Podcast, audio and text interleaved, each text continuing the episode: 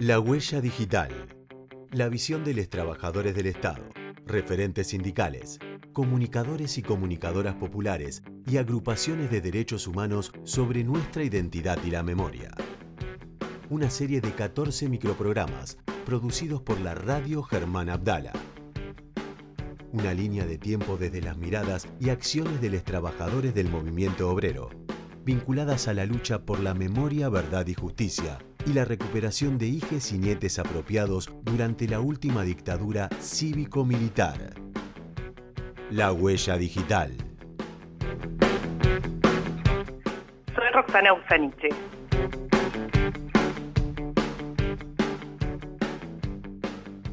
Roxana nos cuenta el exilio interno de sus padres, sus tías desaparecidas y cómo nos atraviesa hasta el día de hoy la dictadura cívico-militar argentina.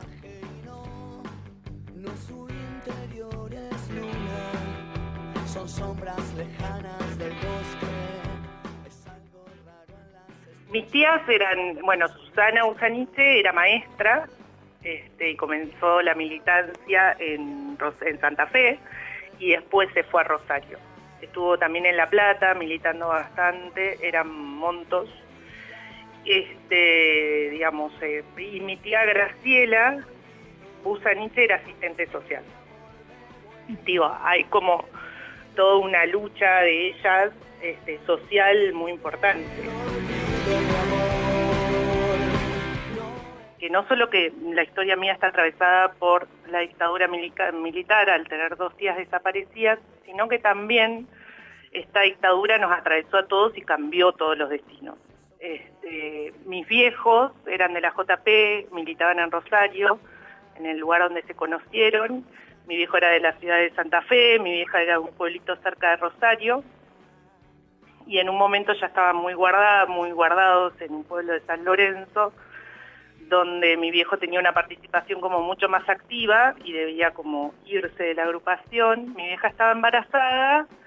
ya corrían como mucho riesgo y decidieron realizar como un exilio interno, irse de, su lugar natural que era Santa Fe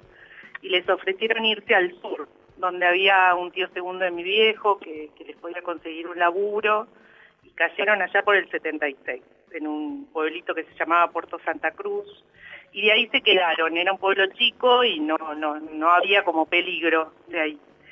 Y eso es digo, también este exilio interno que realizan mis viejos es también como una marca de cómo nos atraviesa o cómo nos atravesó, nos sigue atravesando la dictadura cívico-militar. Digo, yo ya en democracia, con tres hijas, con un nuevo espacio de militancia, arriesgándose en el sur hasta el día de hoy, digo, como están todavía en el día de hoy este, arraigados, nada, esto también cambia el destino de todo, de toda una familia también y todo un país, como fue que nos, cambió. Nosotras, por ejemplo, cuando comenzamos a crecer y darnos cuenta por qué vivíamos en un lugar tan lejano a donde vivían todos mis abuelos, mis tíos, mis primos, que son un montonazo, como que no entendíamos por qué lo veíamos una vez al año comenzamos las preguntas de por qué vivíamos tan lejos, qué era lo que había pasado, al margen de que siempre nosotros convivimos con, la verdad, este, de saber por qué nuestras vidas estaban radicadas ahí en el sur, eh, era como comenzar a entender qué era lo que pasaba, por qué nos llevó a eso. Yo todos los veranos que pasábamos en Santa Fe con mis hermanas encarábamos a mi abuela diciendo que ella tenía que llevar el pañuelo blanco en la cabeza y no solo llevar uno, sino que llevar dos pañuelos blancos, porque tenía dos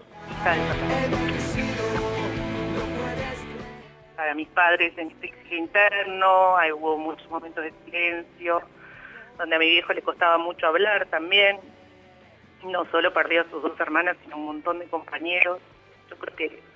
que hay como un tema del sobreviviente y la culpa de, de haber este, que a sobrevivientes es un tema que debemos como continuar ahí dándole espacio y reflexión. Este, pero bueno, eso también como que nos marcó, porque a los 18 años nos vinimos a vivir, mi hermana se vino a vivir primero, Gisela, este, y ahí es donde comienza nuestra búsqueda, digo, nuestra búsqueda en, el sentido de empezamos a acercarse con, abuelas, con la CONADEP,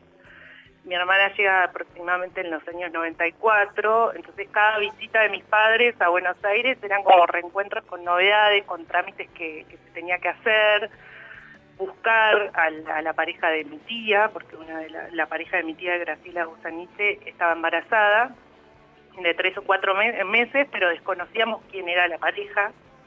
Bueno, todo eso se realizó en 94, 95 que fue de muchísima búsqueda, este, hasta este momento que llegamos al juicio 45 años después, al juicio que, se está realizando, como bien decías, en Rosario, todos los lunes, se inició el primero de agosto, es la Guerrieri 4, se le dice Guerrieri Pascual por, por uno de los altos comandos que estaban ahí en el destacamento 121 de Rosario, que fue el jefe de inteligencia de ese destacamento, y nada, se realiza en los tribunales federales número 2 por 116 crímenes este, de lesa humanidad. Son 17 imputados, son represores que estuvieron y, estuvieron en la primera jornada que fui, el inicio fue el lunes primero de agosto, como bien decíamos, y estaban los represores, ocho represores ahí en vivo, así que fue como bastante fuerte este, pero bueno, se espera como un juicio largo, son 340 y pico testigos. Eh, nada, vamos a, estar ahí este, tratando de, ir todos los lunes para poder estar presentes. Y nada, es un juicio por la verdad, hay muchas personas que ya están presos por otros juicios, por otros crímenes, pero nada, es, es necesario que también por parte de nuestras tías este, se pueda como esclarecer qué es lo que pasó y de alguna manera se pueda como estar en paz también, ¿no? su interior es luna, son sombras lejanas. Muchos compañeros cuentan que, que una de mis tías, Susana, cruzaba mensualmente al Alto Verde, que está cerquita ahí de Santa Fe, digamos, buscaba y visitaba a las familias de los alumnos que habían faltado a clases, ¿no? Todos los meses apenas cobraba, le compraban zapatillas, hacían este, útiles escolares, guardapolvos, digo, hay como una cuestión como muy social que se traslada obviamente hacia todos nosotros, a, los que estamos acá, no solo por, por, por lo que legaron, dejaron ellas, sino también por, por lo que se pudo mamar de mi familia, digamos, de mis padres, este, de, la militancia de mi vieja, digamos, mi vieja fue secretaria general de gremios judiciales de la provincia de Santa Cruz durante muchos años, digo, ellos fueron, realizaron ese exilio interno, pero sin dejar de, continuar militando por, por lo que pensaban, por ahí en diferentes espacios, con diferentes realidades, pero bueno, todas esas experiencias y ese laburo constante de la lucha de los trabajadores, el movimiento obrero, nosotros lo vivimos también de muy chiquititas. Mi vieja está llegando tarde a casa por reuniones, encuentros en casa con compañeros, acompañar la marcha, viajes a Buenos Aires, digo, ¿no? Conocimos Buenos Aires cuando nos traía para un plenario o algo que ella tenía que, que estar, digo, dormir en los hoteles de la federación, este, nada, todas son vivencias e historias este, que, nada, que los primeros años de vivir en Buenos Aires, cuando nos fuimos viniendo a, cuando cumplimos 18 y nos vinimos a estudiar a Buenos Aires, yo, mis hermanas y yo, sentíamos la necesidad de esta de ser parte de ese movimiento colectivo. Y en mi caso comencé a militar en la juventud de Germán Abdala de la CTA en el 2000 y obviamente después obviamente militando con muchos compañeros estatales afiliados a la Verde y Blanca y ya cuando fue como el armado de, la CTA y cuando continué a trabajar en la, Administración Pública Nacional, que primero empecé con el CONFER, después AFCA y hoy, y hoy en ACOM, este, nada, ya ahí está afiliada y mi militancia fue en la en ATE Verde y Blanca, en una organización que ya me representaba,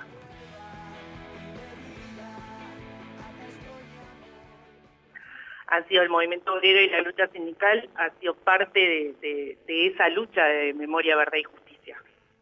Sin esa lucha continua este, y constante es que que se siguen logrando cosas, digo, es como que esto que el otro día eh, volví a explicar con, con una amiga, digo como que no es, la lucha no se abandona, no es un cliché, una, no, es realmente, digamos, hoy 45 años pasaron para que, eh, digamos, se le dé comienzo al juicio oral contra crímenes de lesa humanidad, entre los cuales están dos días. Digo, 45 años, y sin la lucha sindical, del movimiento obrero y de todos, no, no, no hubiésemos llegado a todo esto, ¿no? La Huella Digital, una producción de la Radio Germán Abdala, con financiación FOMECA del Ente Nacional de Comunicaciones.